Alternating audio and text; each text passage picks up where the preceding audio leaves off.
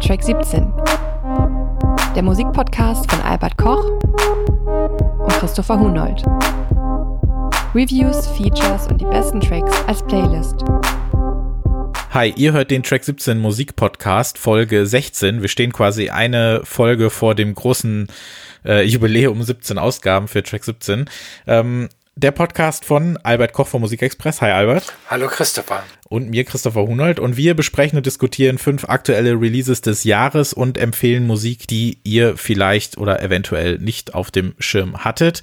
Ähm, dazu gibt's unsere Playlist, Track 17 Playlist zum Podcast. Die gibt's auf Spotify, die ihr am besten, während ihr diese Folge hört, doch gleich einmal abonnieren könnt. Ihr könnt dort auch die Folge hören und im Anschluss direkt danach Musik zu dieser Folge hören. Und weil wir beide wissen, dass ihr alle ganz wunderbare und großartige und so vorkommende Menschen seid, würdet ihr uns doch sicherlich den Gefallen tun, eine wunderschöne kleine Bewertung bei zum Beispiel Apple Podcast dazulassen. Vielleicht sogar einen kleinen Kommentar zu schreiben oder den Podcast, egal wo ihr ihn gerade hört, abonniert. Das wäre ganz wunderbar. Wir beide wissen, ihr seid die Besten. Also vielen, vielen Dank dafür. So, bevor wir dann starten, natürlich möchte ich wieder wissen, was du als letztes gehört hast. Also frage ich dich, was hast du als letztes gehört? Ich habe als letztes gehört das Album äh, 2017, 2019 von Against All Logic. Das hat aber auch Gründe, weil ich gleich darüber labern werde, unter anderem. Wir haben ja auch vor zwei Jahren auch die äh, erste Version, sage ich mal, was heißt die erste Version? Wir haben ja das erste Album 2012, 2017 haben wir vor zwei Jahren auch einmal besprochen. Und ich erinnere mich daran, dass wir dem beide sehr ähm, positiv gestimmt waren. Und äh, jetzt bin ich mal gespannt, wie sich das äh, gleich so geben wird. Ähm, bei mir war es so, ich bin da schon wieder ein bisschen in der Überlegung, ob das Ganze nicht mal Thema in der Sendung werden wird. Und zwar geht's um die große City Pop Extravaganza, und zwar die zweite Ausgabe der Pacific Breeze Compilation. Japanese City Pop AOR and Boogie 1972, 1986. Das ist so eine ja, also so ein, so ein Konzeptalbum so zu benennen und die hier in der Folge zu präsentieren, so ein bisschen wie bei der Intenta, ähm, die höre ich gerade wahnsinnig gerne. Ich habe auch die erste Ausgabe aus dem vergangenen Jahr ähm, ganz gerne gehört. Ähm, digital ist die schon draußen. Bei den Platten zahlt man immer noch so ein bisschen halbe Importpreise dazu. Äh, über Light in the Attic rausgekommen. Wie gesagt, ich bin mir noch nicht sicher. Vielleicht kommt das zu einem späteren Zeitpunkt dann hier doch auch noch mal vor. Aber das Ganze möchte ich hier schon einmal kurz empfehlen, weil die Platten erzählen eigentlich alles, was man zu dem Thema japanischen City Pop so alles wissen muss, auch wenn da ja nicht gerade wenige Labels mitmischen. Also da ähm, auf jeden Fall mal reinhören. Und dann noch einmal Reissue und zwar knüpft das ganz gut an die Intenta-Geschichte an, nämlich das Label äh, Büro B ähm, hat eine ich spreche es übrigens Büro B aus. Sagst du Büro B oder wie sprichst du das aus? Nö, ich sag Büro B. Ja, ich muss aber auch dazu sagen, ich habe das noch niemals aussprechen müssen, weil ich noch, noch nie mit jemandem über dieses Label geredet habe. Ähm, aber ich weiß ja, dass du auch einen Song für die Playlist äh, des Labels mitgebracht hast. Mhm. Und dieses Label hat die 12 Inch und das einzige Album des Schweizer ja Avantgarde Pop Projekts äh, Elephant Chateau gereissued mhm. und genau das hatten wir mit dem Track Dreamings ja auch schon auf der Intenta Compilation in der vorletzten normalen Ausgabe, sag ich mal. Ähm, kleiner Tipp ist da vor allem dieses Tom Waits eske Liar Jazz Schlurfstück She Had Hair. Ja, aber es ist ein sehr toller Track und es ist ein sehr merkwürdiges Album und ich finde es mal wieder großartig, dass es Labels gibt, die sich dem annehmen.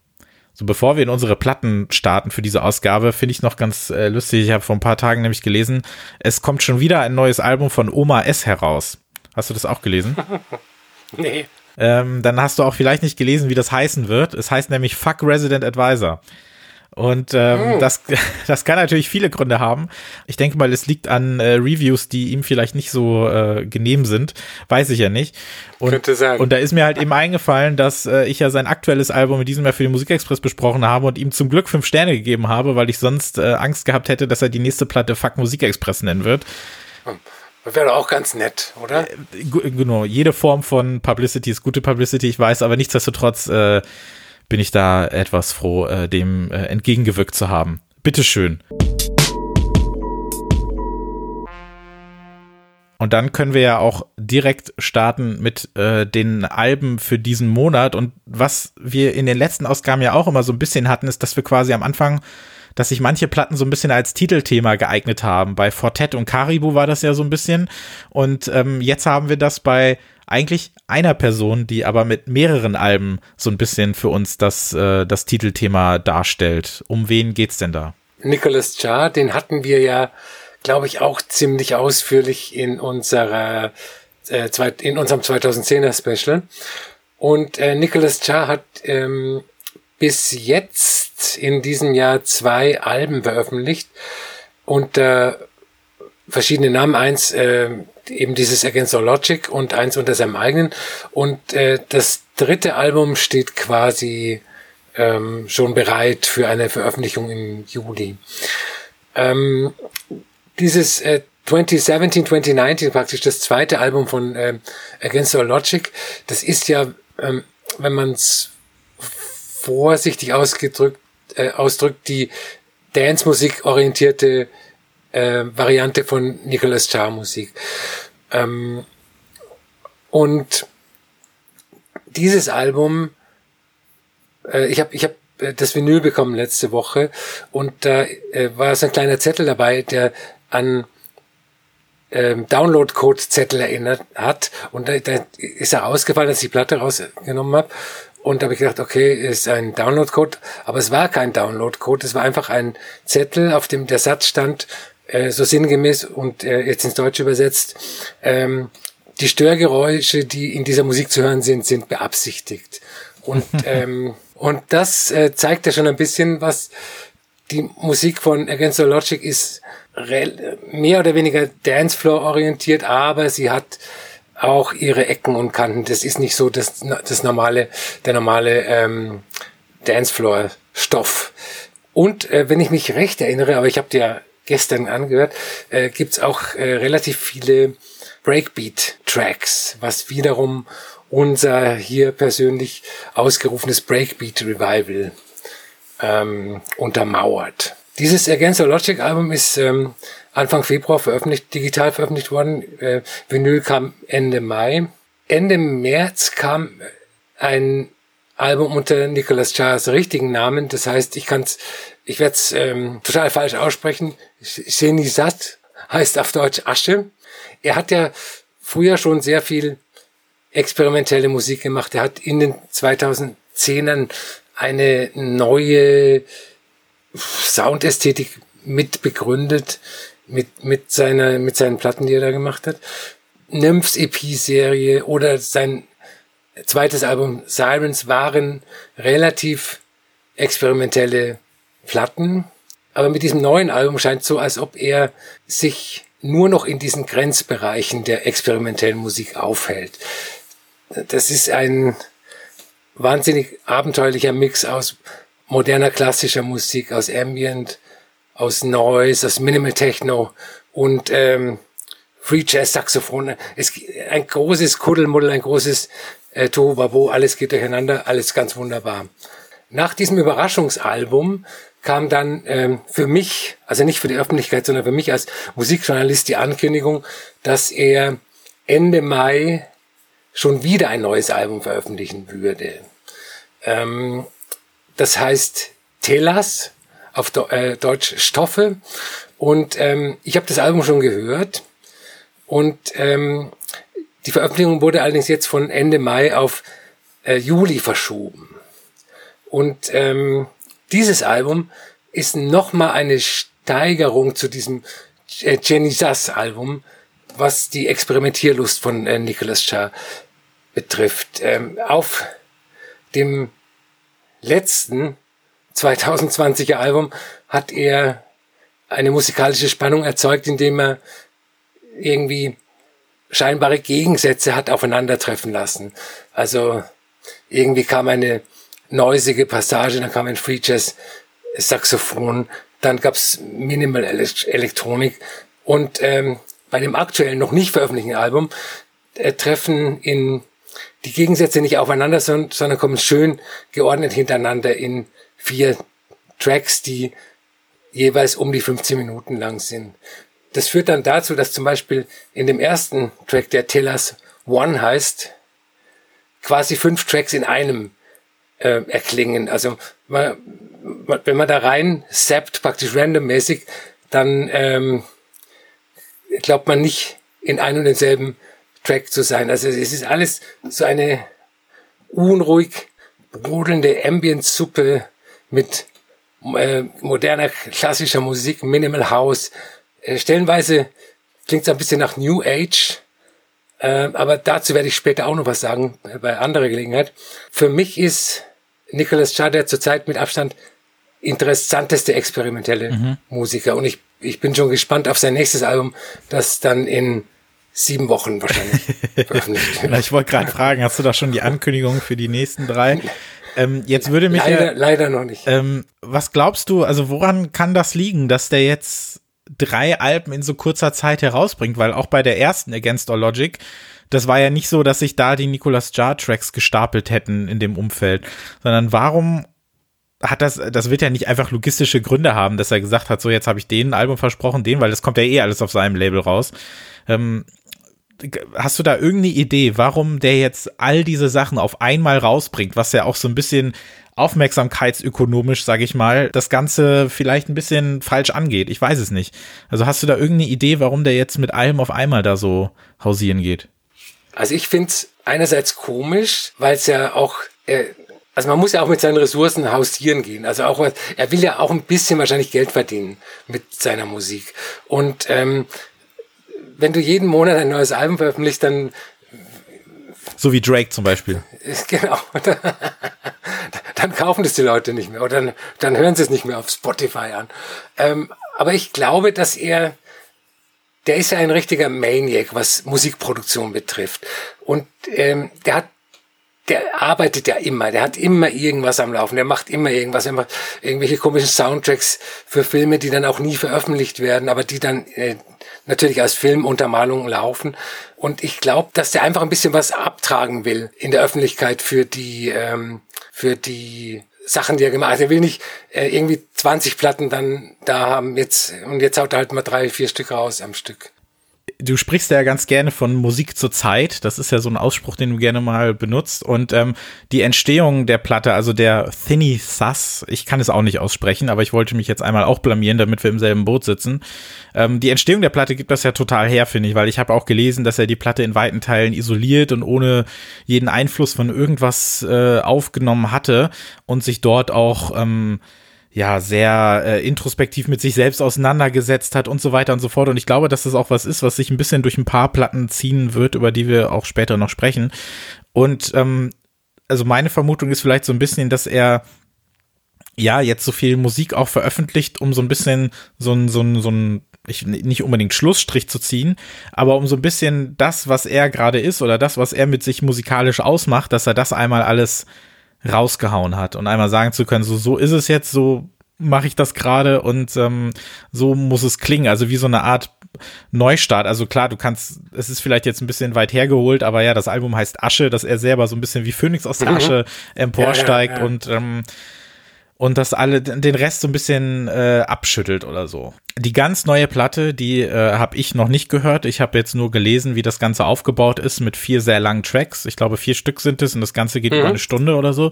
Ich bin da sehr gespannt. Es gibt ja nur einen Track, den man jetzt vorab hören kann. Dass, äh, dass das verschoben wurde, habe ich jetzt auch gelesen. Denn dazu muss man sagen, wir hätten auch eigentlich über also gemeinsam über alle drei Alben gesprochen, weil wir eben dachten, dass die, ähm, dass das neueste Album jetzt eben äh, spätestens Ende Mai auch veröffentlicht ist. Aber wir machen das jetzt trotzdem einfach mal, weil es sich auch einfach ähm, gut ergibt, auch in Kombination damit, dass die Against All Logic jetzt auch endlich mal auf Vinyl draußen ist.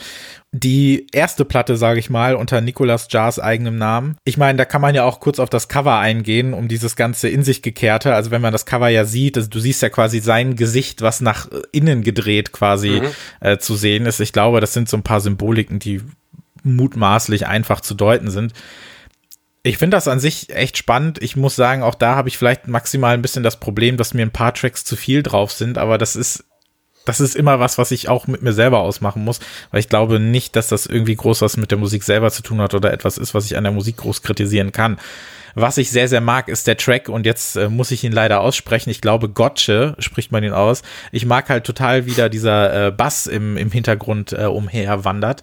Oder auch bei, ähm, bei Tracks wie Mud, der ja auch schon vor zwei Ausgaben auf unserer Playlist gelandet ist. Da muss mhm. ich an so Leute wie Forest Swords denken.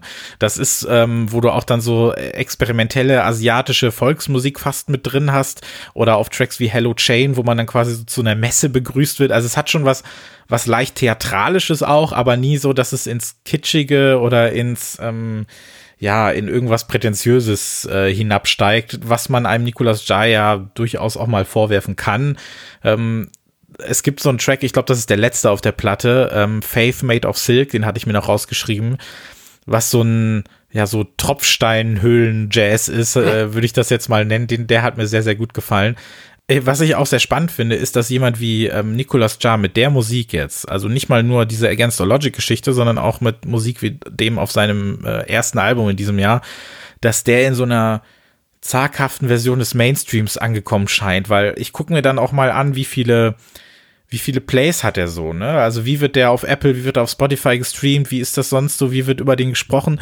Und das ist schon verdammt viel. Also klar kannst du das jetzt nicht ne, also so ein Album, das, das wird hunderttausendfach gestreamt und ich meine, klar, die Frage nach dem Zugang in aktuellen Zeiten, die muss gänzlich anders beantwortet oder verhandelt werden als noch vor 20 oder 25 Jahren, aber ich finde es trotzdem bemerkenswert, dass auch solche Musik relativ weit kommt und dass es jetzt nicht ja. was ist, wo man denkt, wow, die haben das bei Track 17 vorgestellt, habe ich ja noch nie was von gehört. Nicolas Jar, muss man ja auch fairerweise sagen, das geht ja schon bald in Richtung eines, also vielleicht nicht unbedingt eines Fortett, aber das ist ja schon ein Name, den man kennt seit zehn Jahren, als das erste Album ja, ja. rauskam, was sich ja bei dir ja in jedem Fall gehalten hat. Das war ja, glaube ich, bei dir sogar auf Platz eins oder zwei bei den äh, 2010er Jahren. Mhm. Und ähm, ich finde das schon spannend, dass auch diese Musik es mittlerweile äh, schaffen kann, so großen Anklang zu finden. Aber wie gesagt, ich weiß, dass es schwer zu vergleichen ist mit, mit Zeiten aus den 90ern oder so, aber ja, nichtsdestotrotz. Ich muss sagen, ich habe ihn in den letzten Jahren ein bisschen weniger verfolgt, auch seine, diese Soundtrack-Arbeit, also sein fiktiver Soundtrack, den er da aufgenommen hat.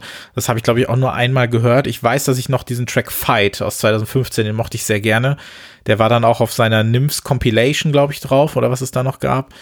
Und dann hat mich Against All Logic, um da auch wieder die Brücke zu schlagen, total abgeholt, weil ich mochte einfach, dass er da diesen ja fast schon Filterhaus da wieder zurückgebracht hat und diese relativ ähm, ja simpel wirkende Musik. Ich glaube, so haben wir da damals auch drüber gesprochen. Ähm, herausgebracht hat. Und ich glaube, ein Thema, was, was wir damals auch hatten, war, dass manche Leute denken, ja, das ist jetzt aber so ein bisschen äh, so ein Cop-out. Also das ist jetzt so ein bisschen eine einfachere Möglichkeit, um wieder Gehör zu finden und die Leute auf den äh, Tanzboden zu werfen. Ich persönlich hatte, habe das nie so empfunden. Ich finde auch auf der neuen Platte, die ich sogar noch mehr mag als die erste 1217, dass ähm, ich mag da diesen, äh, du hast ja dieses Neusige schon angesprochen, diese verrauschten, äh, blechernden Drumbeats und dann diese sehr plakativen RB-Samples. Also es ist ja sehr offensichtlich, dass in dem ersten Track Fantasy, dass da ähm, äh, Beyoncé gesampelt wird. Also ich wollte dich auch gerade noch fragen, was du so 2003 gemacht hast, denn was ich damals gemacht habe, ist, dass ich äh, mir sehr oft Beyoncé dabei angeschaut habe, wie sie in einem großen Glas Champagner badet und mit Jean Paul äh, äh Bad Boy äh, singt. Und ähm, dass dieser Track jetzt in der Form hier wieder auftaucht, das ist ja nicht gerade versteckt. Also es ist ja wahnsinnig offensichtlich. Und ähm, diese Flucht nach vorne, die hat mir eigentlich auch ganz gut gefallen. Und ich finde diese Against All Logic Geschichte, das ist auf jeden Fall nicht was, was wie bei ähm, was wie bei Caribou slash Daphne dann, also bei Daphne eher ähm, so eine so eine sehr einfache Richtung geht oder so eine sehr funktionale Richtung geht, sondern dass das auf jeden Fall auch für sich stehen kann und auf jeden Fall auch genug Gehalt hat, um für sich zu stehen. Ich glaube, ich habe jetzt fünf Sachen auf einmal äh, äh, in einen Topf geworfen, über die ich sprechen wollte, aber irgendwie musste ich da auch wieder an, an Caribou denken, der ja auch nicht umsonst eben unter zwei Namen veröffentlicht und Nicolas Jar macht das ja auch und ich glaube, in dem Fall wäre es ja sogar noch stranger, wenn ähm, Nicolas Jar unter seinem Namen die Against All Logic Platten rausbringen würde. Bei Caribou haben wir ja gesagt, das nähert sich so ein bisschen mehr an, auch wenn es unbewusst ist. Aber ich glaube, in dem Fall ist der, der Unterschied einfach doch zu groß. Oder wie siehst du das? Ja, ja. Also man, man merkt, die Musik kommt aus, aus der gleichen Quelle, aber sie geht halt komplett in eine unters unterschiedliche Richtung. Ja. Also ich glaube nicht, dass sich ähm, Against All Logic und, und der Nicholas Jar der 2020er noch ähm, irgendwie annähern könnten. Nee. Was ich aber noch zu, äh, zu, dieser, zu diesem Beyoncé-Track sagen wollte, ist, er hat ja bei seinem ersten Album schon Schwierigkeiten mit einem Sample gehabt. Er hat, äh, ich glaube, I Got a Woman von äh, Ray Charles gesampelt. Mhm. So, äh, und er hat die Rechte nicht gehabt. Und äh, deshalb musste die Erstauflage dann quasi eingestampft werden. Und das Album musste nochmal veröffentlicht werden mit, ähm, also ohne diesen Track. Und jetzt auf der, auf der sechsten Seite des Against All Logic Albums ist ähm, eine Coverversion von Just My Imagination von den Temptations, mm. die aber, die aber nicht gelistet wird. Also du liest die nicht auf dem Cover. Ähm, ich hoffe, dass er da irgendwie die Rechte geklärt hat, weil sonst passiert da ähnliches. Also es ist eigentlich eine wunderbare Coverversion im Against All Logic Style, die über die ganze, die ganze ähm, 12-Inch-Seite geht. Und ähm, sie wird nur nicht erwähnt. Das ist ein bisschen seltsam. Aber ich hoffe auf jeden Fall, dass er das, diese Beyoncé-Sache ähm, geklärt hat, weil das könnte teuer werden. Ich glaube auch, also ich glaube, sowas würde man dann auch nicht machen, wenn man äh, da nicht ansatzweise was geklärt hat, weil es ist natürlich einfach eine sehr, also es ist einfach so ein offensichtliches äh, Sample. I Got a Woman kann man übrigens auch nicht mehr streamen. Also ich habe gerade mal nachgeschaut, der ist auch auf der auf allen digitalen Versionen äh, nicht zu finden. Ich habe die, nee Moment, ich habe die doch auch auf. Ach so, dann ist die wahrscheinlich ein bisschen was wert, oder? Weil ich habe die Vinyl-Version mit dem Track. Ich glaube, die ist, die ist mehr wert als die Zweitauflage. Äh, glaube ich auch. Aber äh, wie so oft, das sind so Sachen, die ähm, eher so theoretischer Natur sind, weil ich werde sie ja doch nicht abgeben. Genau. Ach Gott, drei zum Verkauf ab 60 Euro. Na gut, das ist es mir nicht wert. Die behalte ich. Was glaubst du, in was für eine Richtung zukünftige Nicolas Jar-Alben gehen werden. Glaubst du, der wird jetzt erstmal wieder ein bisschen Pause machen oder kommt er jetzt wirklich äh, in schnellerem Tempo auch direkt mit der nächsten Platte wieder zurück? Ganz schwer zu sagen. Er hat ja auch noch dieses ähm, ähm, eher krautrockig Indie-mäßige äh, Projekt Darkside. Stimmt. Mit dem war er ja auch relativ erfolgreich. Vielleicht kommt da mal wieder was. Also das ist ja auch nicht over, das ist einfach nur, äh, das pausiert einfach nur. Und die waren ja auch ziemlich erfolgreich. Also die haben ja auch so mittelgroße Hallen bespielt und so. Das stimmt, ja. Ich bin da auf jeden Fall sehr gespannt. Also die Against All Logic ist jetzt die, die ich mir wahrscheinlich jetzt gerade, äh, was diese Temperaturen hier draußen angeht, äh, momentan eher noch ein bisschen auflegen werde. Mir ist ehrlich gesagt die Vinylversion zu teuer, deswegen kaufe ich mir die nicht. Ich finde das ein bisschen frech, da über 30 Euro für zu verlangen. Nichtsdestotrotz mag ich die sehr gerne. Also ähm, If Loving You Was Wrong ist noch ein Track, den ich mir rausgeschrieben habe, den mag ich sehr gerne. Das geht für mich so ein bisschen in so eine Romare-Richtung, wie auf seinem 2015er Album. Uh, With an Addict gefällt mir richtig, richtig gut. If You Can't Do It Good, Do It Hard. Das ist ja auch der Track, den, auf dem es äh, ein Lydia Lunch Sample gibt, stimmt das? Ja, genau, das ist der Track. Äh, genau, es gab ja auch vorher noch eine 12-Inch, die ich ehrlich gesagt ein bisschen problematisch fand, weil die mir zu krachig ist. Illusions of Shameless Abundance, ähm, auf dem auch ein Track mit Lydia Lunch drauf ist und einen mit äh, FKA Tricks, für die er ja auch schon produziert mhm. hat. Also da ist er ja mittlerweile auch eigentlich ganz gut im Game ja, die fand ich ein bisschen schwierig, aber das neue Album, ähm, ich mag sehr gerne. Also ich bin mal gespannt. Jetzt habe ich aufgrund dieses Podcasts habe ich mir eben auch die äh, Cenisas, jetzt habe ich es mal so äh, der Einfachheit halber ausgesprochen, ein paar Mal angehört und da hat sie auch ein bisschen wieder bei mir gewonnen, als ich sie zum ersten Mal hörte vor ein paar Monaten. Da war es noch ein bisschen schwieriger, aber äh, du hast mich überzeugt, sag ich mal äh, indirekt, indem ich sie mir nochmal anhören musste, ein paar Mal. Sehr gut. So muss es sein. Wir besprechen ja immer Alben oder Platten aus diesem Jahr, sei es jetzt ein Reissue oder eben was ganz Neues. Und äh, in der letzten Ausgabe war es ja so, dass wir mit Peaking Lights und Public Practice ja sogar zwei Platten dabei hatten, die an dem Tag der Veröffentlichung des Podcasts herauskamen.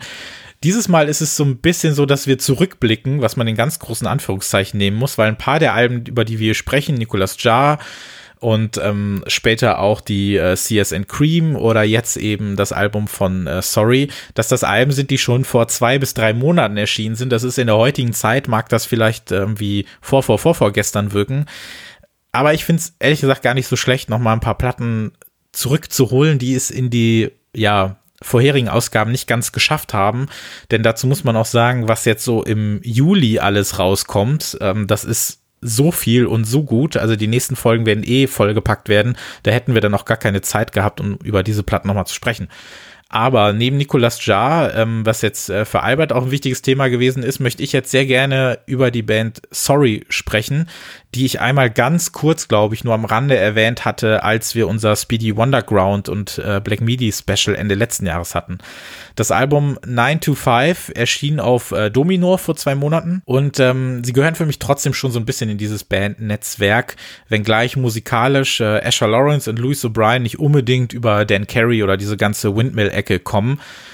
Was ich an dieser Platte so großartig finde oder an dieser Band selber, also die beiden sind ein Duo, aber live treten sie zu fünft auf, ist, dass sich da auch wieder so ein, so ein sehr schönes Genre-Mischmasch zeigt. Also Britpop, du hast R&B, du hast Trip-Hop hast du, du hast Post-Punk, du hast ein bisschen Grunge auch dabei und in manch abseitigen Momenten wird es auch ein bisschen jazzig. Aber eben finde ich, dass das ist so eine, da ist so eine gewisse Selbstverständlichkeit da drin. Ähm, ich meine, klar, natürlich qua Gitarren hast du da so einen Genrekern, den man in Besprechung und Diskussion natürlich immer einfach bespielen kann. Aber ich finde, Sorry ist so ein gutes Beispiel für dieses, in Anführungszeichen, wieder Post-Genre-Zeitalter, in dem sich halt eben gerade junge MusikerInnen eben an ganz anderen Dingen und einem viel durchmischterem Geschmack bedienen können. Also, wer jetzt aufwächst und Musik macht, der hat natürlich ein, ja ein viel größeres Buffet, an dem er sich bedienen kann. Und ich glaube, dass auch nicht mhm. mehr diese, diese Grabenkämpfe so drin sind, so, hey, du bist jetzt der, der Hip-Hop hört, du bist jetzt der, der Rock hört, du bist jetzt der, der nur Techno hört. Also ich glaube, dass es das einfach nicht mehr so gibt wie damals. Wenn jetzt ähm, Bands Ende der 90er oder Anfang der 2000er gestartet haben, dann hatten die, glaube ich, ein sehr enges Referenzspektrum, an dem sie sich bedient haben. Siehe zum Beispiel The Strokes oder so. Was jetzt gar nicht gegen die Strokes gemünzt ist, aber ich glaube, du weißt, was ich meine, dass jetzt einfach ähm, heutige Bands da viel mehr Auswahl haben und dass es auch viel selbstverständlicher ist, dass sich da alles so durchmischt. Und ich glaube, in Bands wie Sorry zeigt sich das wirklich ganz gut und das ähm, diese Genres, die ich angesprochen hatte, die auf diesem Album äh, eben überall zu hören sind, das finde ich, finde ich echt, echt spannend. Bevor ich gleich noch ein bisschen ins Detail gehen möchte, weil ich die Geschichte der Band auch sehr spannend finde, möchte ich jetzt erstmal wissen, was du von denen hältst und ob du das auch so ein bisschen so einschätzt wie ich, dass diese Musik, in Anführungszeichen Musik zur Zeit ist, nämlich auf eine gewisse Art auch sehr 2020 ist. Ähm, ja, auf jeden Fall ist das äh, Musik zur Zeit oder 2020 Musik, weil ähm, die Art und Weise, wie, wie die diese verschiedenen Stile verbinden, wäre ähm, 2005 oder 2000 nicht möglich gewesen. Ähm, was mir, warum ich dankbar bin, äh, dass Sorry dabei ist, äh, ist unter anderem das, dass ich ja beim letzten Mal gemutmaßt hatte, dass uns ähm, manche Hörer eine gewisse Rockfeindlichkeit attestieren. Und deswegen freut es mich, äh, dass du mit dem Debütalbum von Sorry eine im weitesten, im aller, aller, aller weitesten Sinn Indie-Band äh, mitgebracht hast. Ähm, und aber du hast es ja schon, du hast es ja schon gesagt, ähm, die Band kommt aus London, Indie-Band aus London, da äh, kann man eigentlich das Schlimmste befürchten, aber die Band äh, weiß sehr, sehr weit über das Indie-Genre hinaus und hat auch äh, Gott sei Dank mit äh, Britpop nichts zu tun. Ähm, was mir sehr gefällt, sind diese 90er Jahre Anklänge, die du auch schon äh, beschrieben hast. Also dieser 90er Jahre Indie, Postpunk. Äh, stellenweise klingt das wie, wie Sonic Youth, den man irgendwie so den Noise ausgetrieben hat. Ähm, und dann erinnert es mich noch an eine leider fast vergessene Band aus der Grunge-Ära, Veruca Salt. Ähm, die war war eine der damals ähm, relativ bekannten female-fronted Indie-Bands. Und natürlich hat es auch ein bisschen was von, von den Breeders. Und ähm, was ich über die, über die ganze Musik sagen kann, ist, dass mich diese unterschwellige Funkiness sehr anspricht und, und dieses Glammige. Also die, die, die Songs sind ähm, durchwegs positiv, also nicht diese ähm, ein Hoch auf uns äh, Positivität wie im deutschen Schlager, sondern das ist eine gut abgehangene äh, Positivität, die einen super Gegensatz bildet zu diesem doch eher äh, Depressions-Indie. Also ich, sorry, Finde ich ganz super. Sehr gut. Vielleicht, nennen, wenn sie sich das nächste Mal umbenennen, nennen sie sich vielleicht einfach Super. ähm, denn zuerst äh, hießen sie ja mal Fish. Das war ja noch kurz bevor äh, sie von Domino gesigned wurden, was ja echt schon ein bisschen her ist. Dazu wollte ich gleich noch was erzählen und haben sich dann umbenennen müssen wegen des gleichnamigen Soloprojekts des Sängers der Proc-Band Marillion, mhm. falls du die noch kennst. Ähm, oh ja. Und äh, dann gab es wohl ziemlich viele böse Briefe, als sie etwas bekannter wurden und gesagt haben, ja, wie könnt ihr euch denn Fisch nennen? Ähm, der, das ja eh nicht so ein großartiger Bandname ist. Jetzt kann man natürlich darüber streiten, ob Sorry ein besserer ist, aber ähm, ich bin auf jeden Fall der Meinung, dass dem so ist. Ähm, was ich in dieser Geschichte der Band auch sehr spannend finde und was so ein bisschen was ist, was mich gerade so begleitet, weil eben diese Art von Musik wieder mehr in mein Leben tritt, weil man hat es bei Black Media irgendwann gemerkt, als die etwas aufkam durch diesen, durch diesen Live-Hype, was ja bei viele, bei vielen dieser Bands so ist, dass die ja aufgrund ihrer Konzerte ähm, wieder so einen gewissen Hype erfahren und dass dann irgendwann die Labels auf sie aufmerksam werden. Das hat für mich wirklich was, das ist für mich wirklich Musik-Vintage-Business. Also so wie wirklich vor 20, 25 Jahren eine neue junge Band tritt äh, live auf, äh, kommt gut an und dann äh, stehen die Labels Schlange und jeder will sie sein, weil bei vielen anderen Genres ist es ja wirklich so, dass dass die alle sehr independent mittlerweile ja daherkommen können und viele ja gar kein Label mehr brauchen und äh, einfach ihre Musik machen und rausbringen und alle so ein bisschen für sich selber sorgen könnten theoretisch. Und dieses Label-Ding wird ja so ein bisschen zur Seite gelegt, aber bei, bei mancher Musik scheint das eben nicht zu sein. Also Black Midi ist ja dann bei Rough Trade gelandet, was ja auch nicht unbedingt so eine kleine Nummer ist. Ähm, Squid ist jetzt bei Warp gelandet, was ich immer noch total verrückt finde, wenn ich ehrlich bin. Die ähm, die, äh, das, das Side-Project äh, der einen Dame vom Black Country New Road ist auch bei Warp gelandet. Darüber reden wir nächstes Mal. Jockstrap. Und man mauschelt, man mauschelt. Black Country New Road ist ja die einzige dieser drei äh, Hauptbands für mich, sag ich mal, bei denen noch nicht klar ist, wo sie landen. Und es gibt die Gerüchte, dass die ihr Album bei Ninja Tune veröffentlichen.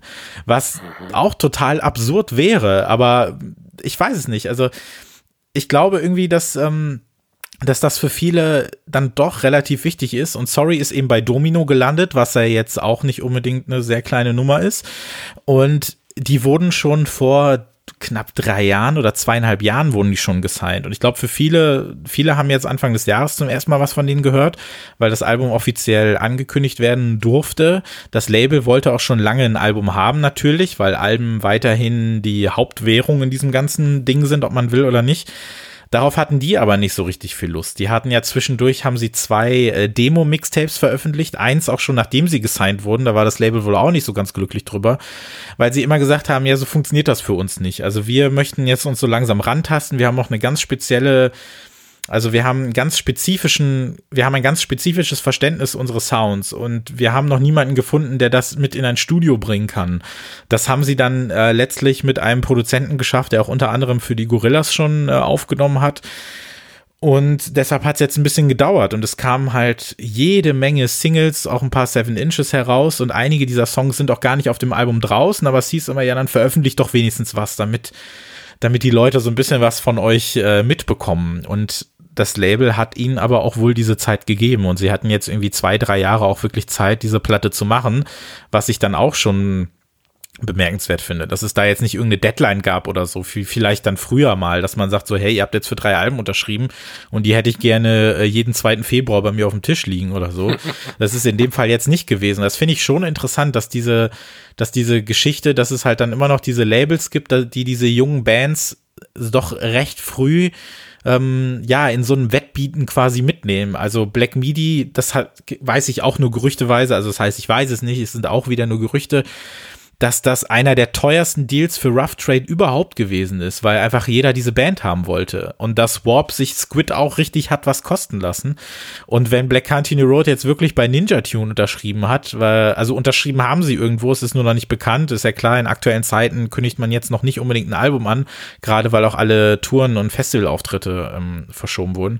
Wenn die wirklich bei Ninja Tune veröffentlichen, also es wäre schon, wäre schon echt bemerkenswert. Ähm, aber allgemein ist mir das jetzt so aufgefallen, dass, äh, dass diese Labelgeschichte dann scheinbar doch wieder etwas äh, wichtiger zu sein scheint. Ich glaube auch, dass es äh, eine Zeit lang nicht, nicht mehr so wichtig gewesen ist und dass das jetzt wieder zurückkommt.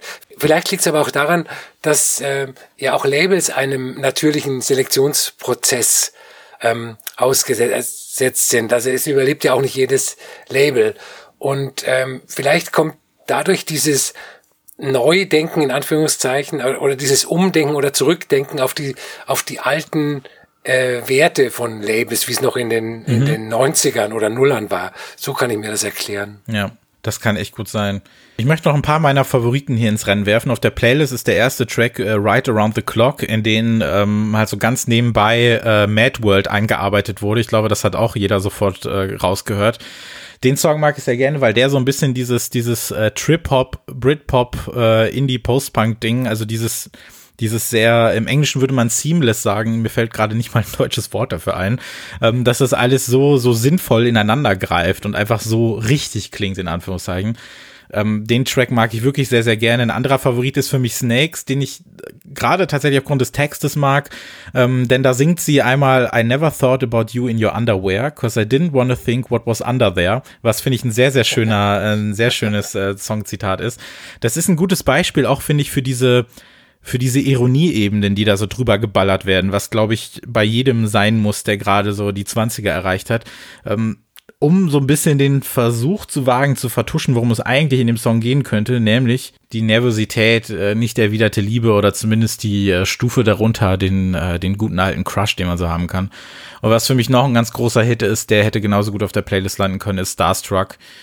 Der kommt nämlich dem immer wieder gelesenen und vermutlich eh offensichtlichen äh, Kills-Vergleich doch am nächsten. Das liest man ja auch immer mal wieder, dass äh, die beiden so ein bisschen als neue Kills bezeichnet werden. Teilweise kann ich es nachvollziehen und ich glaube bei dem Song äh, Starstruck noch am ehesten. Also 9 to 5 von Sorry ist wirklich ein Album, was man sich anhören sollte. Vergesst mir aber nicht, äh, die anderen veröffentlichten Tracks. Ich glaube, so knapp 20 Stück gibt es insgesamt. Und ähm, ich glaube, es gibt auch eine Playlist, in der alle zusammen gelandet sind. Also ich glaube, da macht man definitiv nichts falsch. Das ist auf jeden Fall was Spannendes. Und schauen wir mal, wie es weitergeht. Ob die beiden jetzt demnächst wieder irgendein Demo-Tape äh, leaken, ob es nochmal zehn Jahre braucht, bis das nächste Album kommt, oder ob sie einen auf Nicolas Jar machen und im nächsten Jahr gleich drei rausbringen. Was auch immer passieren wird, äh, wir hören auf jeden Fall rein. Mit dem nächsten Album gehen wir in Sachen Genre nochmal wieder ein bisschen woanders hin. Und zwar reden wir über Lerfa Legov, das Album Mirror. Und ähm, wer sehr schlau ist, wird sicherlich festgestellt haben, dass Leafa Legov quasi die spiegelverkehrte Version des Namens Raphael Vogel ist. Der gute Mann hat mit äh, dem nicht so guten Mann Konstantin von Giegling nämlich unter dem Namen Kettenkarussell schon ein paar Platten veröffentlicht, die zumindest die beiden Alben, die ich kenne, die haben mir sehr, sehr gut gefallen. Ich habe sie aber auch ehrlich gesagt schon länger nicht mehr gehört, sollte ich aber mal wieder tun. Und das ist jetzt Raphael Vogels erstes eigenes Album. Und Mirror heißt die Platte und das ist meiner Meinung nach so ziemlich die beste Giegling-Platte der letzten zwei oder drei Jahre.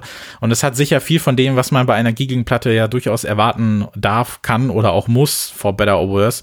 Also viele Field Recordings, Natursounds, gerade am Anfang der Platte. Es ist sehr viel Ambient mit drin, es ist sehr sanfter, sehr verträumter House ist mit drin alles schmeckt so ein bisschen nach gestern oder vorgestern, durchaus im positiven Sinne. Also es ist sehr viel Wehmut mit drin. Es ist Nostalgie für etwas nicht Greifbares.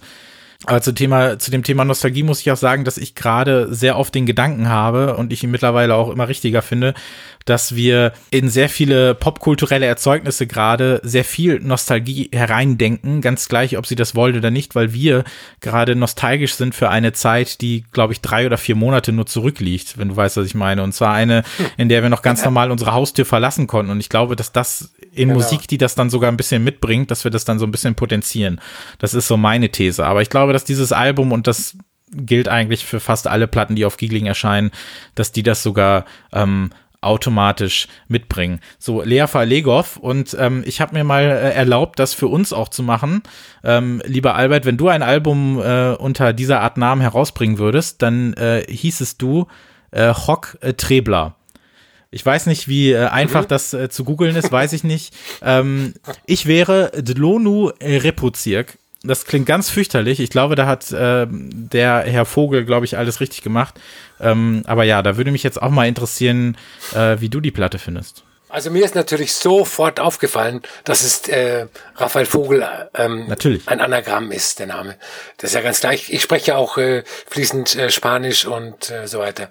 Ähm, also für mich ist ähm, das in erster Linie ein Ambient-Album, das Ausschläge hat in dem Bereich New Age. Ich habe ja vorhin bei Nicholas Jar äh, schon mal kurz New Age angedeutet und ähm, das New Age ist ja mittlerweile kein Schimpfwort mehr, seit es so vor ein paar Jahren so eine Art Mini-Revival gegeben hat mit der Wiederentdeckung von ähm, Suzanne Gianni und seitdem Matthew David keine Brainfeeder Musik mehr macht, sondern eben ganz schamlos komische New Age Musik.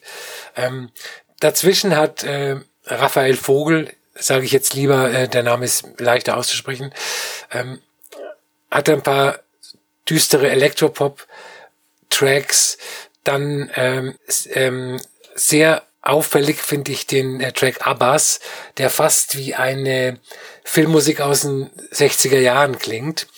Und äh, in der Mitte des Albums gibt's gibt's eine Reihe von Tracks, die man als Ambient House bezeichnen darf. Ich weiß nicht, ob es das gibt, aber ich mache das einfach mal. In, und zwar, weil er in diesen Tracks die, die Soundästhetik von vorher ähm, mit so sehr, sehr dezenten Housebeats untermalt, wobei ähm, die Beats in manchen Fällen so unaufdringlich sind, dass sie kaum als solche wahrzunehmen sind. Und äh, es ist ein sehr ein eher impressionistisches Album als expressionistisch, ja.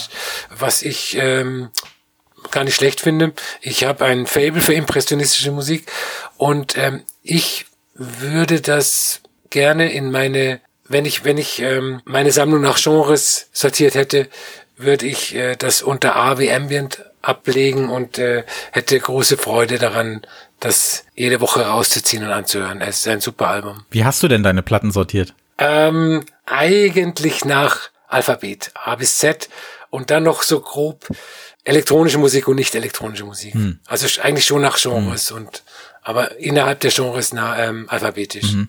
Und du?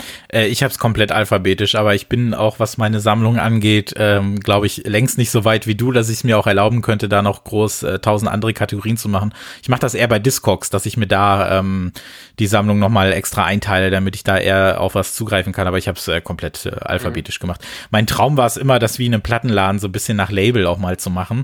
Ähm, aber dann ah. irgendwann ist mir dann aufgefallen, dass es aber auch acht Milliarden Labels gibt, von denen ich was habe. Und wenn dann von jedem fünf Platten hinter so einem Reiter stehen, dann bringt es auch nicht mehr so viel. Äh, deswegen bleibe ich beim guten alten Alphabet.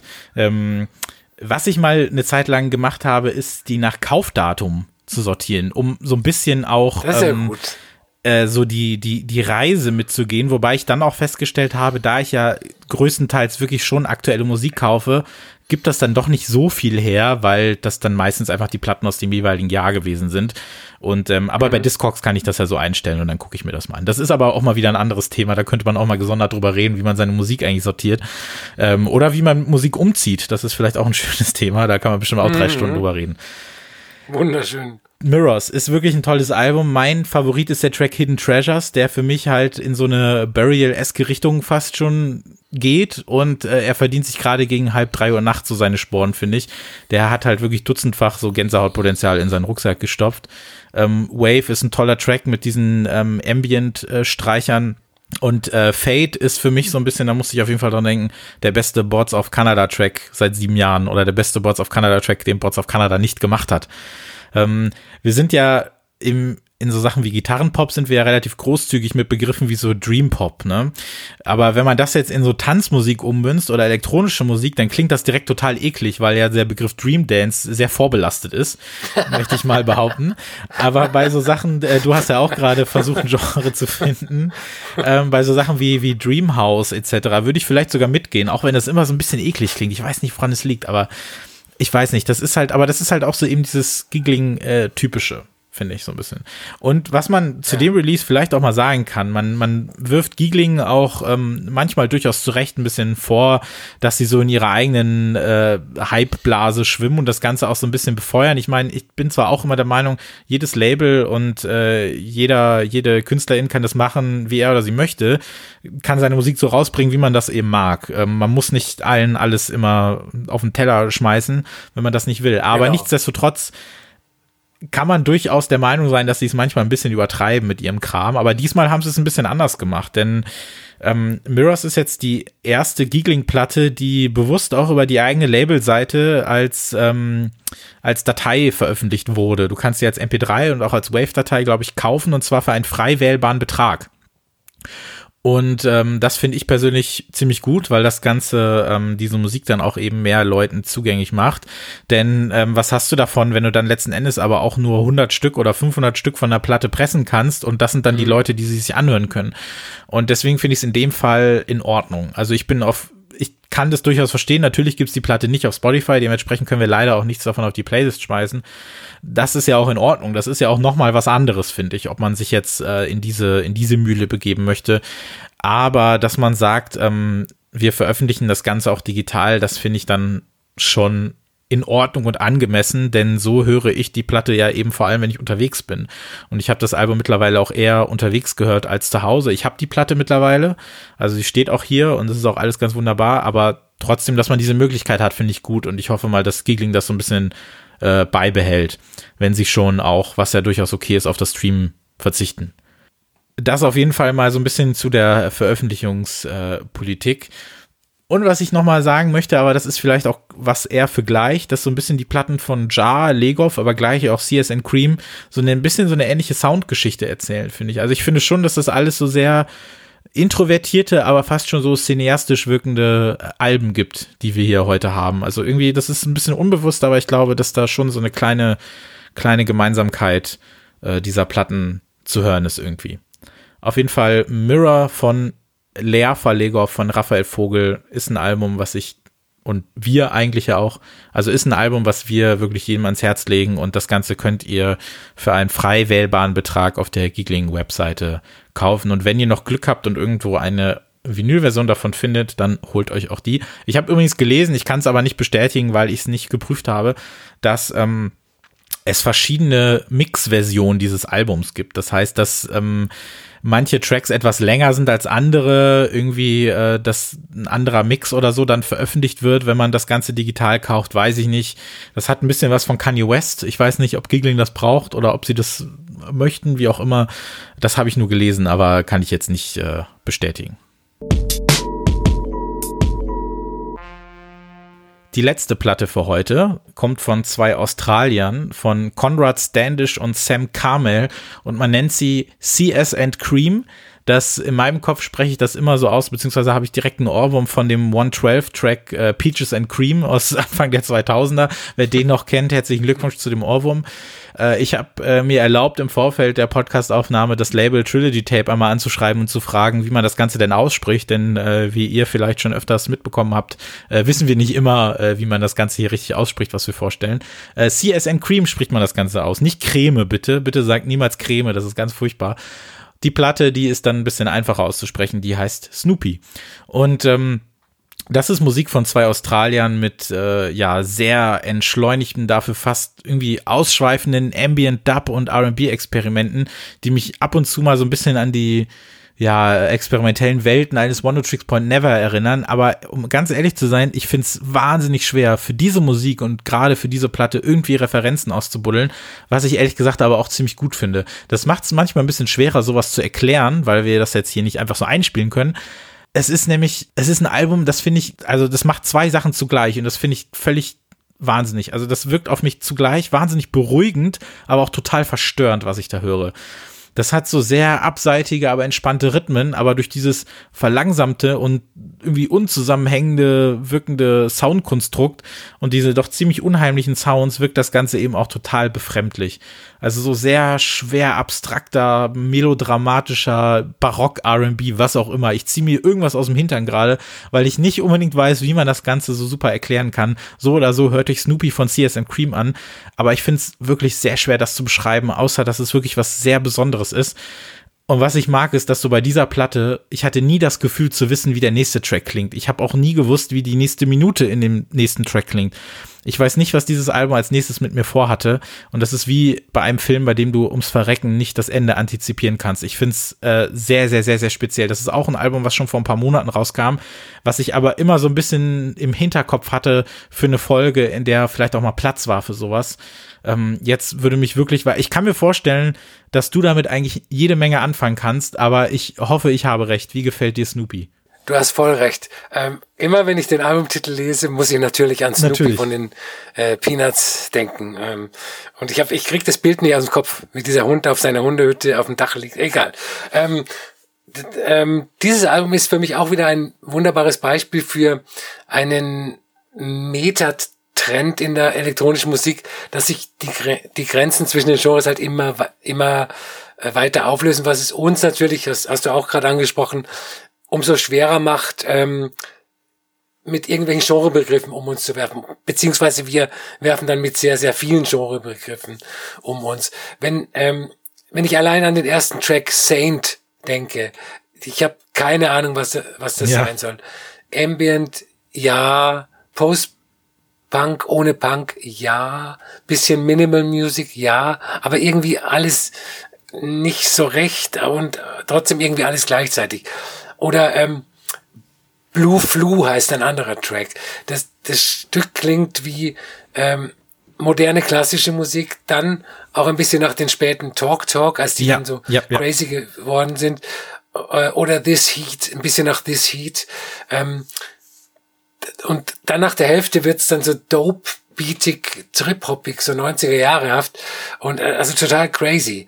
Ähm, dann äh, gibt's in The Whale's Tale etwas, das ich in den vergangenen Jahren in den verschiedensten ähm, experimentellen Musiken immer wieder gehört habe, was ich vorhin auch bei Nicholas Jar angesprochen habe, ein Free Jazz Saxophon. Da könnte man eine eine Sondersendung mal machen über Tracks der letzten fünf bis sieben Jahre, in denen Free Jazz Saxophone ähm, eingesetzt worden sind. Zu irgendwelchen unmöglichen äh, Begleit Musiken.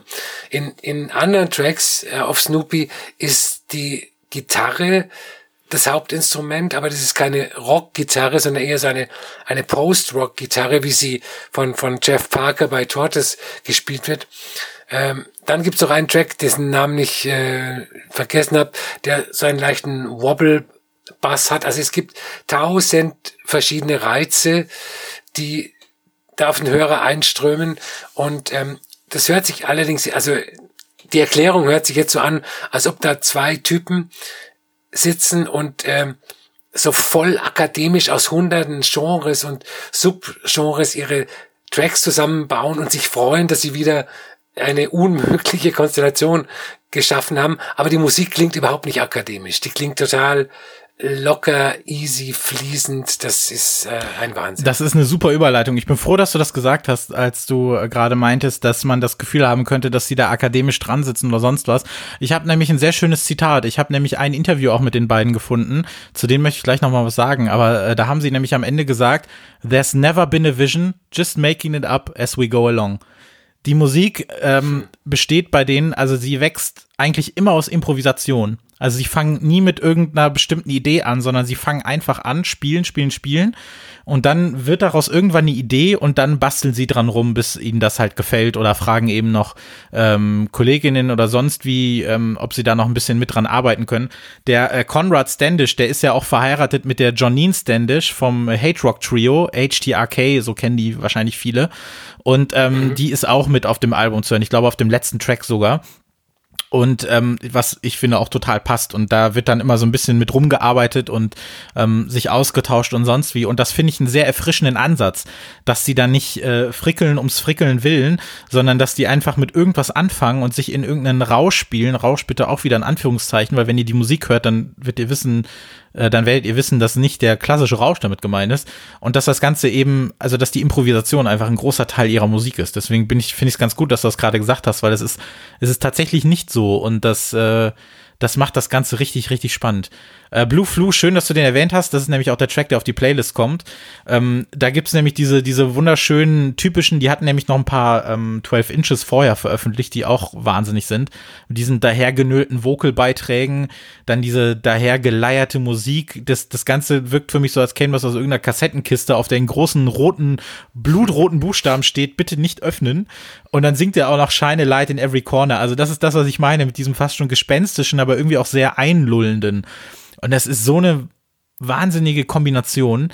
Ähm, The Whale's Tale ist auch einer meiner Favoriten, dieser, dieser unbeirrbare Beat, dann kommen diese Bläser dazu, dann diese kleine Piano-Bass-Übung bei äh, Pussy Whistle T, die haben auch immer so merkwürdige äh, Tracknamen auf jeden Fall. Und ähm, ich glaube wirklich, dass wir hier ein Album haben, das es so in diesem Jahr noch nicht gab und auch noch mal geben wird. Ich kann durchaus verstehen, dass ein das zu anstrengend ist. Das ist ja beileibe kein neusiges Album oder sonst irgendwie, aber ich kann verstehen, dass einen das ein bisschen überfordert. Ich habe versucht mal die Platte mit, äh, ich habe also ich habe die Platte mal mit ins Bett genommen. Das kann man jetzt interpretieren, wie man möchte, aber ich habe mal versucht, das Licht auszumachen, mich äh, hinzulegen und dann, ich wollte einfach wissen, wie diese Platte wirkt, wenn ich einfach so dahin döse. Aber das Ding hat auf eine gewisse Art so viel Aufmerksamkeit von mir gefordert, dass ich das nicht gepackt habe. Ich musste es dann einfach bis zum Schluss nochmal hören und äh, mich dann auf diese ganzen Dinge konzentrieren, die die da abfeuern im Hintergrund. Hintergrund. Und das, das macht, das macht großen Spaß. Also auch Spaß, nicht so, wie man ihn vielleicht kennt, aber es ist, es ist so eine tolle Entdeckungsreise. Ähm, das finde ich, das finde ich wirklich spannend. Also ähm, die beiden also CS and Cream ist ja auch nicht das erste Musikprojekt der beiden. Also der Conrad Standish, der hat ja auch Mitte der 2000er, ähm, hat er eine Band gehabt, die hieß Devastations. Vielleicht kennen die manche noch. Das war so eine relativ klassische Indie-Band Mitte der 2000er. Und dann ist er in so ein Synthpop-Duo abgeglitten, Standish Kalien. Und das hatte dann ein Album. Und dann fing es so langsam an, dass er mit, äh, mit Kamel angefangen hat, Musik zu machen. Der nämlich auch Teil des Trios Fingers oder F. Ingers, je nachdem, wie man es ausspricht, ist, äh, in dem auch Carla Dal Forno äh, mitmischt. Und ich glaube, da kann man sich dann so langsam diesem Sound annähern, wenn man weiß, wo die herkommen, was die so für eine Geschichte haben, was sie so gemacht haben. Und das passt dann so langsam alles so ein bisschen, so ein bisschen zusammen hört euch auf jeden Fall dieses Album an und ansonsten gebt euch die selbstbetitelte EP aus dem Jahr 2017, das werdet ihr auch nicht bereuen.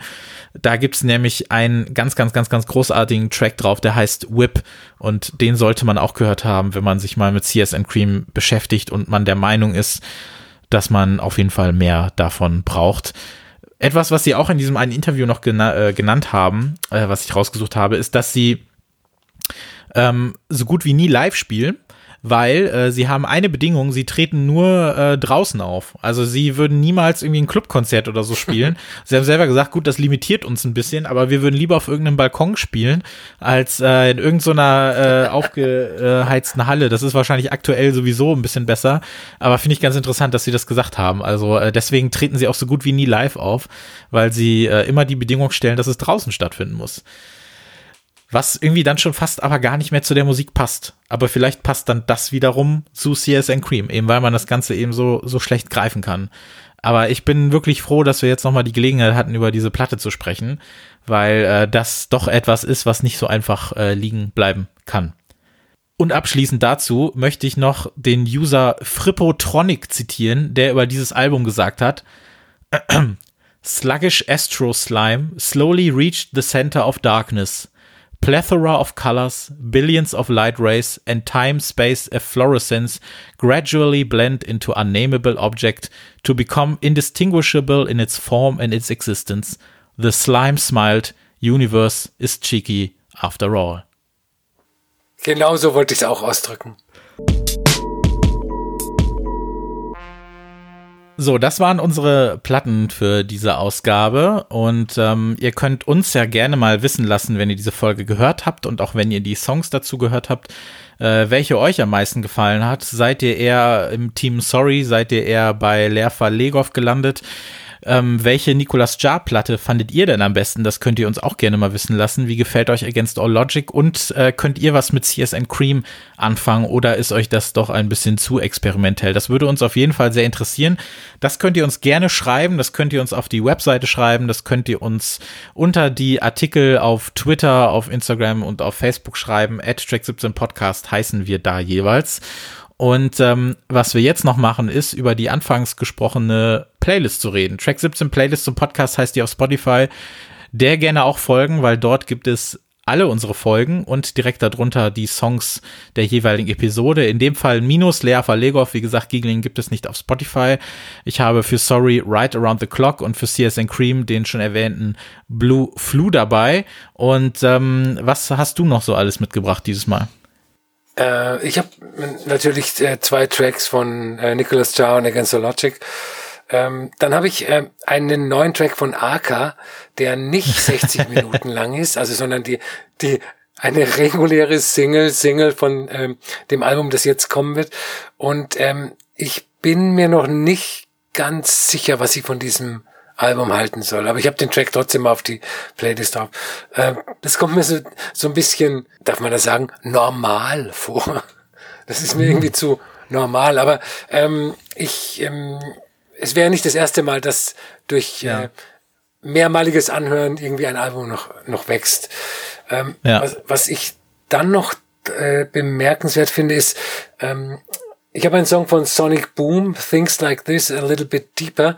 Äh, Sonic Boom war früher bei äh, Spaceman 3, einer Heroin, Drogen, ähm, äh, Drone Indie-Rock-Band, die ich sehr geliebt ja. habe in den 80ern, Anfang 90er. Und der hat jetzt nach 30 Jahren unter seinem Namen, also unter Namen Sonic Boom, wieder ein Album draußen und deshalb habe ich den Track ausgesucht.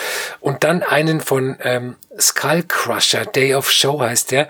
Das ist ein, äh, ich weiß gar nicht, ob es eine Band ist oder nur eine Sängerin, die sich so nennt. Das ist ähm, im weitesten Sinne ein äh, Folkmusik und wenn dann das Album kommt, werde ich dazu wahrscheinlich auch was sagen irgendwann. Das finde ich nämlich ganz hervorragende Musik. Und wir hatten ja am Anfang kurz über Büro B gesprochen äh, und auch wie wir das aussprechen. Wie sprichst du denn ähm, den Künstler aus, äh, den wir jetzt, den du noch mit auf die Playlist hier gepackt hast? Rodelius, also nicht OE als Ö, sondern als O. Äh, Hans-Joachim Rodelius mit Spiel im Wind. Das ist ähm, ein Song von seinem neuen Album, das er auf Wunsch des Büro B ähm, Label Chefs auf seinem alten Equipment aus den 70er Jahren eingespielt hat. Also der, der irgendwelchen Analog-Synthesizern aus den 70er Jahren. Und ähm, das war ein großer Wunsch von diesem Büro B-Menschen, dem, dem er ihm jahrelang immer äh, angetragen hat. Und jetzt hat äh, Rodelius sich äh, dafür entschieden, ja, okay, dann nehme ich das auf und äh, äh, hat das Album rausgebracht im April. So, bei, ich muss dir noch eine Frage stellen, Albert, und zwar, äh, wie viele Songs kennst du, die ein Dreivierteljahr nur in einem FIFA-Spiel zu hören waren, bevor sie veröffentlicht wurden? Äh, vielleicht kenne ich einige, aber mir wäre die Tatsache nicht bewusst, dass es so ist. Äh, so geht's mir auch so. Also oft kriege ich das nicht mit. Ich bin ja passionierter FIFA-Spieler. Das kann ich ja hier, wir sind ja unter uns, das kann ich ja durchaus mal durchgeben. Und ich habe immer noch so ein kleines ähm, Herzensprojekt äh, in meinem Herzen, was glaube ich äh, total Banane ist. Aber ich würde mal ganz gerne einen separaten Podcast starten, in dem ich in jeder Folge einen FIFA-Soundtrack nacheinander äh, mit jemandem bespreche. Und zwar von 1998 bis eben 2020, weil ähm, diese FIFA-Soundtrack-Geschichte ja doch eine ist, die äh, mich viele, viele Jahre begleitet hat. Wir haben ja auch mal kurz darüber gesprochen, dass ähm, LCD Sound System, Block Party, Maximo Park The Rakes, die waren alle mal auf einem Soundtrack drauf. Das war eines der ganz äh, goldenen Jahre dafür. Worauf ich eigentlich hinaus wollte, ist, es gibt eine neue Band, die nennt sich Truces, die wird völlig unnötig kompliziert mit 2T, 2R und 2U geschrieben. und die haben einen schönen Song gemacht, der heißt I'm Alive und der ist auf dem Soundtrack zu FIFA 20 und das Spiel kam ja im September letzten Jahres heraus. Und äh, die Band bereitet gerade den Release ihres Debütalbums vor, das glaube ich im Juli und im August ist es soweit und das ist, ähm, glaube ich, auch ein britisches Duo, die halt so Indie-Pop, Indie-Rock machen und alle ihre bisherigen veröffentlichten Songs haben eigentlich eine Sache gemeinsam. In den Kommentarbereichen steht eigentlich nur der Satz, Release I'm Alive. Release I'm Alive. Die Leute wollten nichts anderes haben. Das Ding ist aber, das haben die bislang nicht gemacht, weil das wird ein Konzeptalbum. Und ähm, Teil dieses Konzeptalbums ist, dass die Vorab-Singles auch einer gewissen Narrative folgen. Und I'm Alive passte wohl bislang noch nicht dazu. Und ähm, am vergangenen Freitag und zwar am 29. Mai haben sie jetzt diesen Song dann endlich mal veröffentlicht und das ist für mich astreine Popmusik, äh, wie ich sie gerne, gerne höre und deshalb ist der Track von Truces I'm Alive mit auf der Playlist und wer weiß, vielleicht wird das Album sogar so gut sein, dass man hier darüber sprechen muss, weiß ich nicht und wenn all ihre Bonustracks nur bei FIFA 21 erhältlich sein werden, kaufe ich mir das erst recht, habe ich auch nichts gegen. Dann habe ich B-Boy von Photo Machine. Das ist wunderbar verspielter Acid House. Der klingt für mich so ein bisschen so, als hätte sich Lone ein Acid gewagt. Ich muss mal nachschauen, ob das derselbe Fotomaschine ist, von dem ich 2014 eine Platte gekauft habe. Damals hat man den aber mit PH und einer Null geschrieben, auch unnötig kompliziert. Ähm, B-Boy heißt eben der Track auf der Playlist und den hat nämlich die, äh, DJ Josie Rebel, nämlich für eine Beats in Space Mix Compilation ähm, quasi an den Mann und an die Frau gebracht. Und es gibt nämlich eine 12-Inch mit vier ungemixten Tracks, unter anderem eben B-Boy von Photo Machine. Das ist ein sehr, sehr, sehr, sehr schöner Mix eben auf Beats in Space. Und äh, das ist mein Lieblingstrack davon. Die Orangen hatten wir ja auch schon mal Ende letzten Jahres mit dem Album Zwei Orangen. Da gibt's jetzt eine neue EP. Und äh, wieder auf Malkatuti, vier Tracks und der Titeltrack Ride, der ist mit dabei. More of the Very Good Same, muss man kennen, gibt's auf der Playlist. Und aus das Du von Crack Cloud, meinem liebsten kanadischen Postbank-Kunstkollektiv, da haben wir ja alle jeweils zehn Stück von, das wissen wir ja. Die werden jetzt im Juli endlich ihr erstes richtiges Album rausbringen und darauf freue ich mich auch sehr. Und was noch ganz wichtig ist, Below the Clerical von Earth Eater. Und Earth Eater ist jemand, mit der habe ich mich bislang so gut wie noch gar nicht beschäftigt und ich weiß gar nicht so genau warum. Aber als mir dann dieser Song äh, vor kurzem zugespielt wurde, habe ich mir gedacht, auf das neue Album freue ich mich sehr. Und eine Sache noch, Cindy, 2Y and 6M und zwar Palbomen 2, den Niederländer, den hatten wir ja schon mal vor zweieinhalb Jahren oder so. Da hat er eine Vierer 12-Inch EP-Compilation rausgebracht, die hieß Memories of Cindy, was so ein bisschen Twin Peaks-mäßig ist, wo er so ein bisschen äh, die, die Vaporwavigen 80er gechannelt hat, um ähm, ja so ein verrauschtes äh, Lo-Fi-House-Album rauszubringen, was sich mit der Erinnerung an ein äh, verschollenes, fiktives Mädchen äh, namens Cindy beschäftigt. Und dieser Cindy hat er jetzt ein eigenes Album spendiert. Das heißt, ein fiktives Album, was diese Cindy produziert, geschrieben und gesungen hätte. Und äh, das erscheint jetzt Ende Juni. Und ähm, das ist dann erst recht sehr, ja, so Italo-Disco, Vaporwave, Lo-Fi bis zum Anschlag. Also irgendwas zwischen Madonna und DJ Seinfeld vielleicht. Und ähm, da habe ich den ersten Track jetzt mal mit dabei, weil ich mir noch nicht so richtig vorstellen kann, in welche Richtung das gehen soll aber das ähm, könnt ihr euch dann da anhören. Ich glaube, ein, zwei Tracks fehlen dann noch, aber das seht ihr dann, wenn ihr auf die Playlist guckt. Wie gesagt, Playlist zum Podcast, Track 17 heißt die.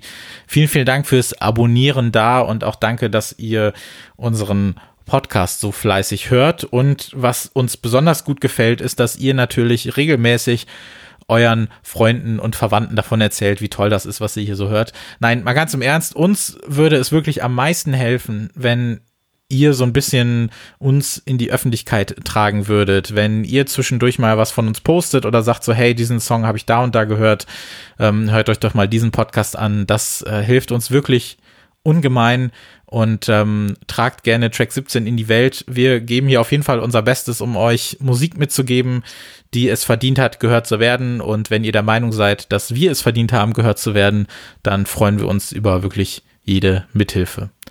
So, und wem ich jetzt natürlich noch am allermeisten danken muss, ist natürlich wieder Albert. Es war sehr, sehr, sehr, sehr schön, dass du wieder dabei warst. Danke sehr. Äh, es war mir ein sehr großes Vergnügen. Vielen Dank. Ja, es ist auf jeden Fall immer ein großes Vergnügen, gerade wenn man über so schöne äh, Platten sprechen kann, wie wir das ja in aller Regelmäßigkeit machen. Demnächst dann Folge 17 wieder mit fünf neuen Platten und ähm, ich glaube, dass sich bei uns auch wirklich so ein bisschen der Wunsch aufgetan hat, dass wir das mit diesem Dial-Special mal durchziehen, oder? Dass wir mal äh, vielleicht sagen, dass wir unsere 17 Lieblings-Dial-Platten gemeinsam sammeln und die dann nochmal so ein bisschen mhm. vorstellen und dieses wirklich äh, tolle Label ein bisschen zelebrieren. Das kommt dann später, denn die Features wollen wir ja auch nicht vergessen. Vielen, vielen Dank fürs Zuhören und bis zum nächsten Mal. Ciao. Tschüss.